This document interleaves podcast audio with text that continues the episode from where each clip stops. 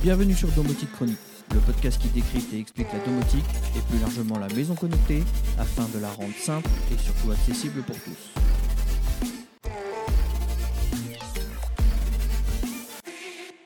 Bonjour à tous et bienvenue dans ce troisième épisode de Domotique Chronique. Nous avons parlé dans notre précédent épisode de la maison connectée. Puis avant cela, nous avions parlé de la domotique.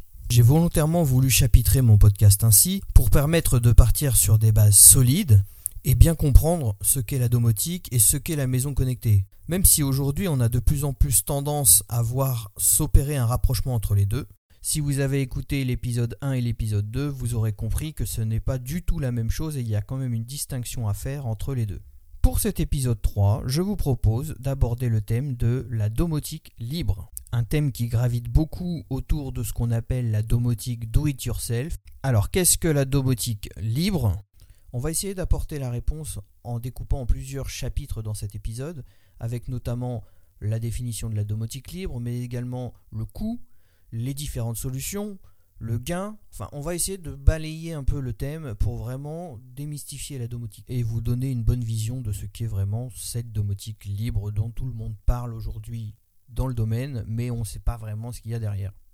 Bon, pour ceux qui connaissent un petit peu le monde des logiciels, c'est un terme qui vous est pas inconnu. Le logiciel libre, eh ben, ça se transpose tout à fait à la domotique libre, tout simplement parce que la domotique libre, c'est avant tout un logiciel. Ce logiciel comportera le moteur qui fera le cœur de votre domotique et viendra ensuite s'installer sur un système d'exploitation qui est généralement du Linux, donc également un système libre lui aussi. Plus généralement, le logiciel libre et donc la domotique libre sont des logiciels dont les sources, les binaires, sont disponibles sur Internet en lecture aux yeux de tous et modifiables. Il n'y a donc pas de propriétaire au sens juridique et donc ce logiciel peut être modifié par autrui et publié. C'est quelque chose qui est toléré techniquement et juridiquement et donc on dit que un logiciel libre est donc le logiciel de tout le monde, même si vous avez un créateur et un développeur, enfin une équipe de développement derrière, tout le monde peut y apporter sa contribution et c'est en fait ce qui fait la force de Linux plus généralement, puisque c'est un peu la base du logiciel libre, et puis tous les, tous les, logiciels qui sont venus par la suite, dont les systèmes domotique libres. Linux qui n'est donc pas inconnu dans le monde du libre, qui est même un des pères fondateurs du logiciel libre, et donc on retrouve assez logiquement du Linux en support pour le système d'exploitation de prédilection qui accueillera votre logiciel de domotique libre. Alors les distributions sont nombreuses, les plus connues sont Ubuntu, on a aussi Debian qui est vraiment la, base, hein. Ubuntu c'est avant tout du Debian, et puis on a pour notre petite carte Raspberry, on a Raspberry Pi OS, anciennement Raspbian, qui est là encore une distribution qui est bien sûr optimisée pour le Raspberry, mais à la base on retrouve quand même une distribution Debian sur lequel s'appuient les équipes euh, de la fondation Raspberry pour créer leur système d'exploitation. Avant d'aborder les différentes solutions disponibles, en tout cas les, plus connues et celles sur lesquelles vous allez vraiment pouvoir faire plein de choses et vous épanouir, j'aimerais parler de, du support d'installation. Alors bien sûr, on vient de parler du système d'exploitation, mais avant d'installer le système d'exploitation, il faudra déjà définir un support d'installation pour votre domotique. Aujourd'hui, les solutions sont très nombreuses. On est loin du temps où on utilisait un support forcément hardware et PC. Il reste toujours, bien sûr, cette faisabilité. Vous pouvez, si vous avez un vieux PC à la maison, l'utiliser en tant que support, puisque par définition, les distributions Linux, et encore plus celles qu'on va utiliser pour faire de la domotique, sont vraiment des, distributions très light et donc vous allez pouvoir recycler votre ancien matériel pour le reconvertir en tant que serveur domotique. C'est une chose. Maintenant, d'autres solutions existent, pas forcément plus coûteuses, un peu plus économiques, en tout cas en ce qui concerne le Raspberry Pi. Le Raspberry, je pense que si vous nous suivez, vous connaissez, c'est cette petite carte, un petit PC au format carte bleue qui permet tout simplement d'installer votre système domotique dessus avec largement suffisamment de ressources hardware tout en ayant un format donc très compact mais en plus très économe en énergie. Pour vous donner un ordre d'idée, un Raspberry Pi alimenté 24 heures sur 24 et 7 jours sur 7 avec un système domotique hébergé consomme environ à l'année 40 kWh. Si on compare avec une télévision de 100 watts qu'on allumerait 3 heures par jour sur une année, on est au-delà des 100 kWh. Donc vous voyez que finalement le Raspberry Pi, même si allumé 24 heures sur 24, 7 jours sur 7 dans la maison, c'est pas lui qui va consommer le plus d'énergie à la maison. C'est donc un point très important et très intéressant au niveau du choix du support, puisque on parle de domotique, on va forcément essayer de faire des gains énergétiques derrière. Donc si on part sur une base de Raspberry Pi, déjà on part sur une base qui ne va pas surcharger la consommation de la maison, mais va permettre de la suivre, de l'analyser et de l'améliorer. Ensuite, nous avons un autre support de plus en plus en vogue et de plus en plus répandu dans les maisons. Il s'agit de la machine virtuelle.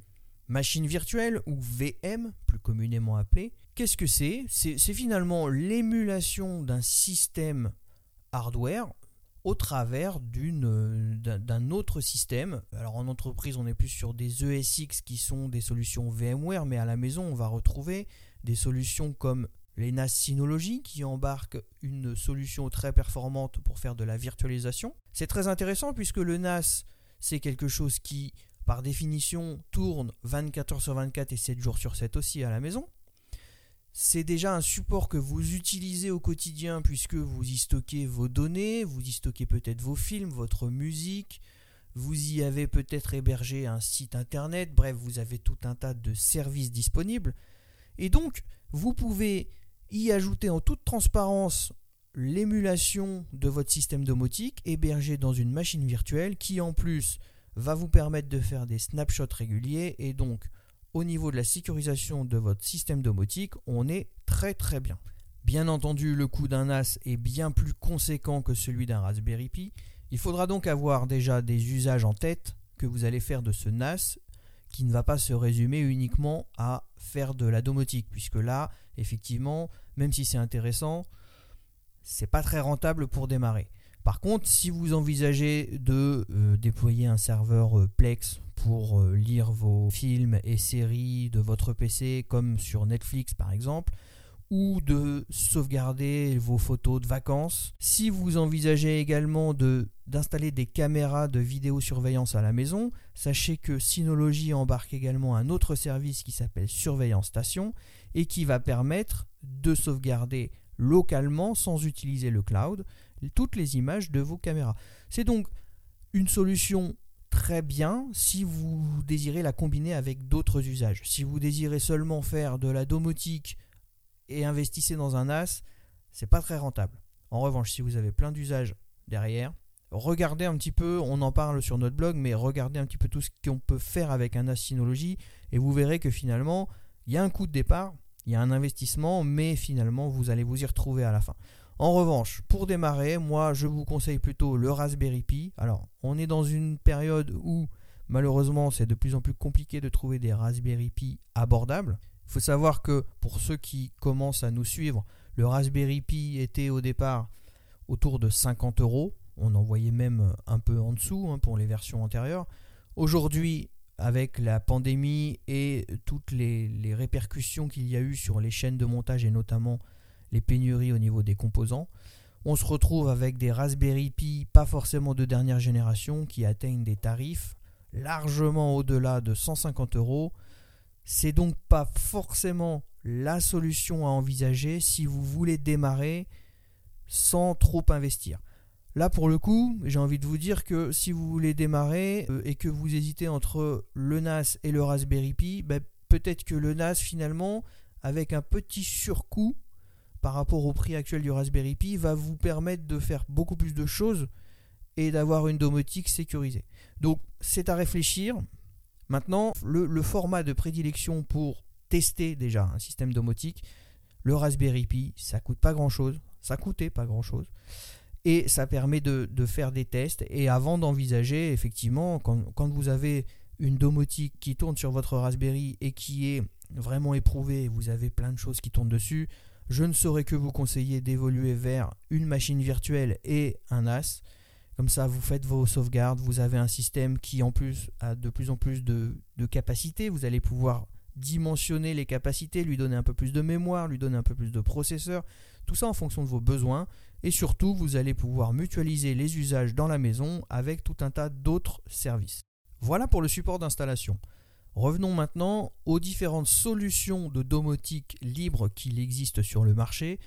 Alors il en existe plusieurs. Pour moi, deux ressortent du lot et sont les plus communes, les plus utilisées et les plus performantes. Il s'agit de JDOM, un peu plus ancien et un peu plus facile à prendre en main, j'ai envie de dire.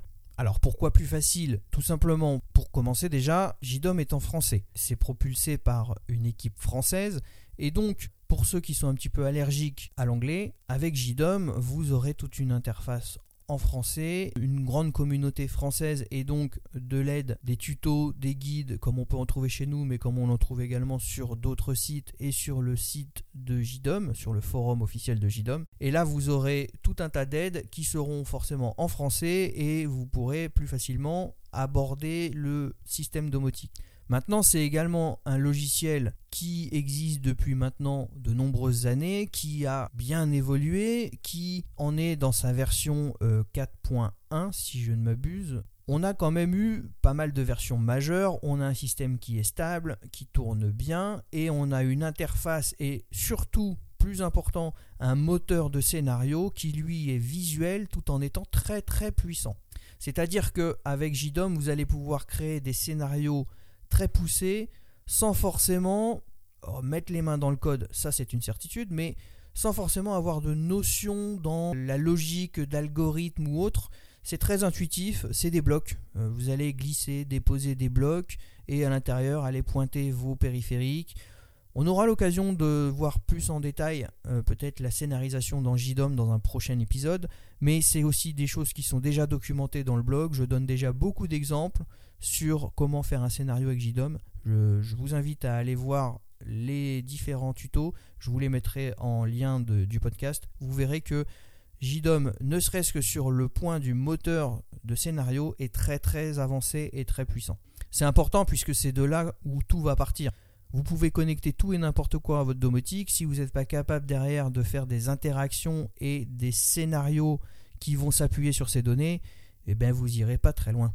L'autre solution, c'est Home Assistant, un logiciel libre également, un peu plus jeune, mais qui permet de faire des choses très très abouties et très poussées assez simplement aussi. Home Assistant est encore un peu jeune, mais euh, si on regarde un petit peu en arrière, quand j'ai commencé à mettre les mains dans Home Assistant, il fallait tout faire en ligne de code, c'était un petit peu compliqué et pour moi je ne voyais pas une approche simple pour quiconque veut s'initier à la domotique, mais plutôt quelque chose qui nous faisait régresser et revenir aux premières heures de la domotique où on faisait tout en script, et là, ben, sans, sans réelle connaissance du code, du script et du monde informatique, c'est un petit peu complexe.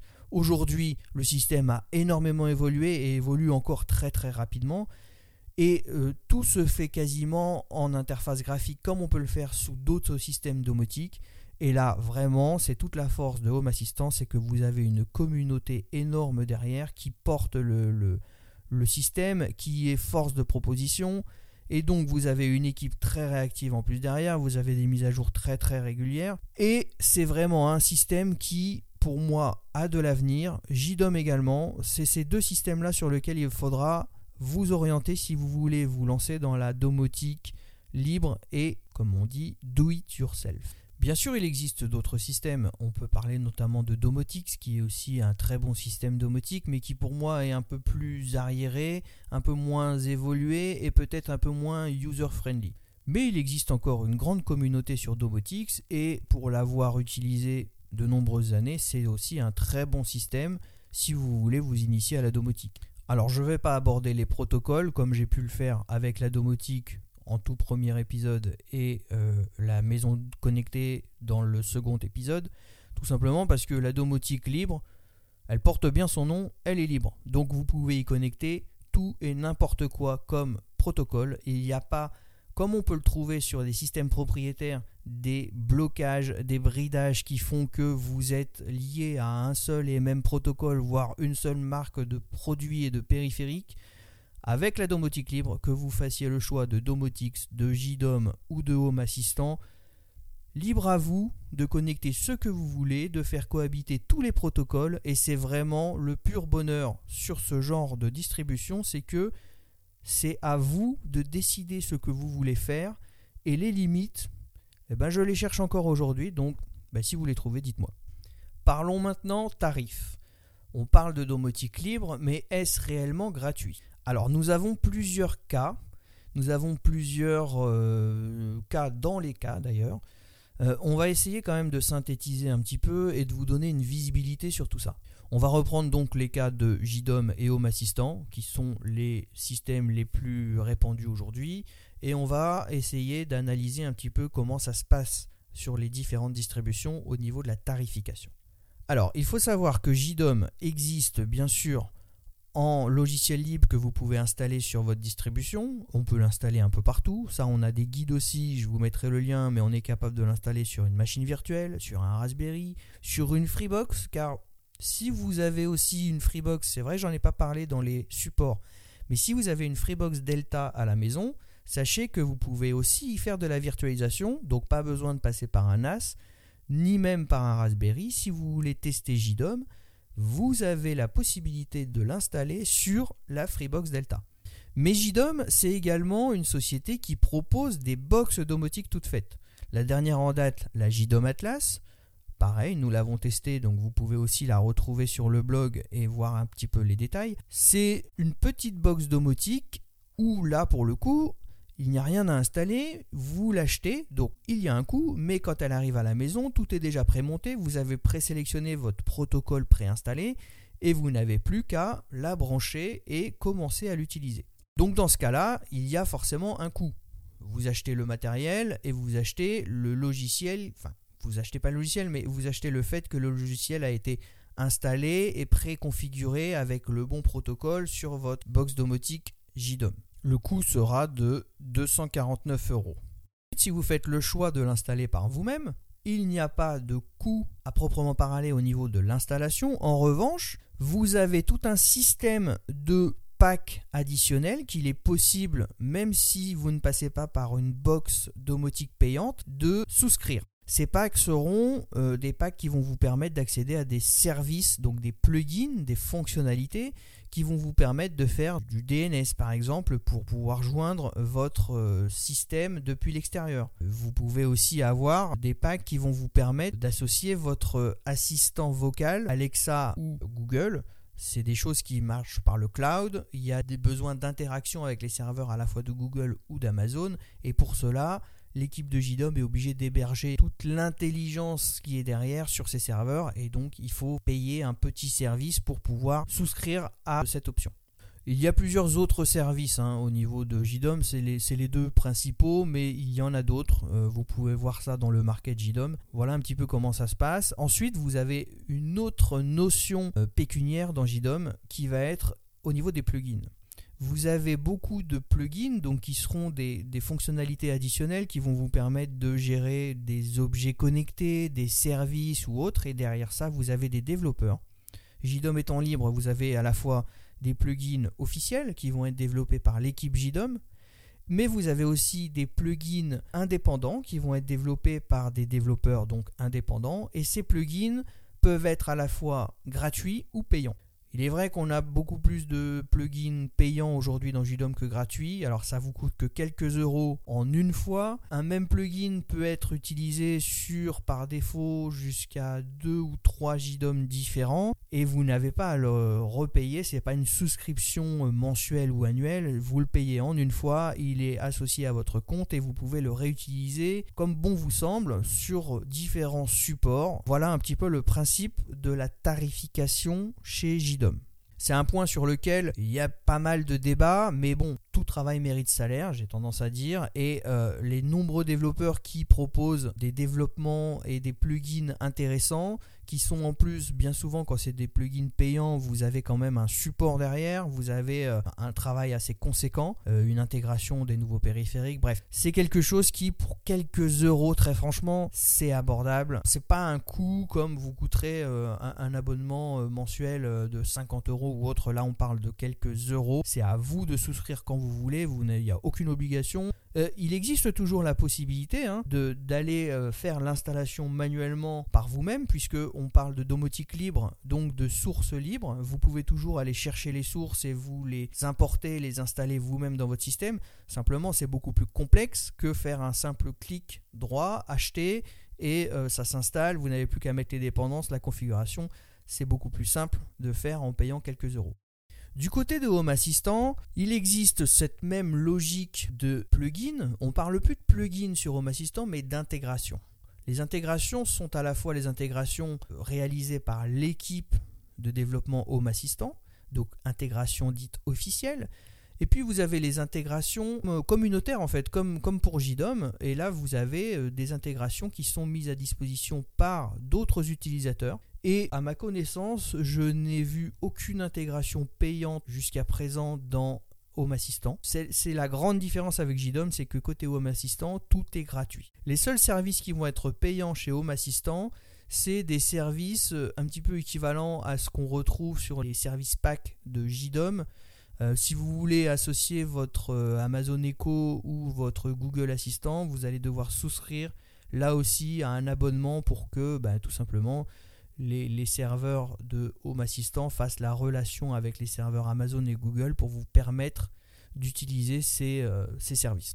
Si la box domotique n'est toujours pas à l'ordre du jour chez Home Assistant, c'est quand même dans les tuyaux puisque l'équipe y travaille. Elle est encore pas officiellement commercialisée, mais euh, c'est quelque chose qui va peut-être arriver prochainement. Le tarif annoncé était de 149 dollars aux dernières nouvelles. Pour l'instant, si vous voulez faire du Home Assistant, il n'y a pas de, a package tout fait. Il va falloir passer par euh, un Docker ou alors une installation sur Raspberry ou machine virtuelle. Mais là encore c'est quelque chose qui est très très simple à effectuer. On a aussi un guide que je vous mets dans les notes du podcast.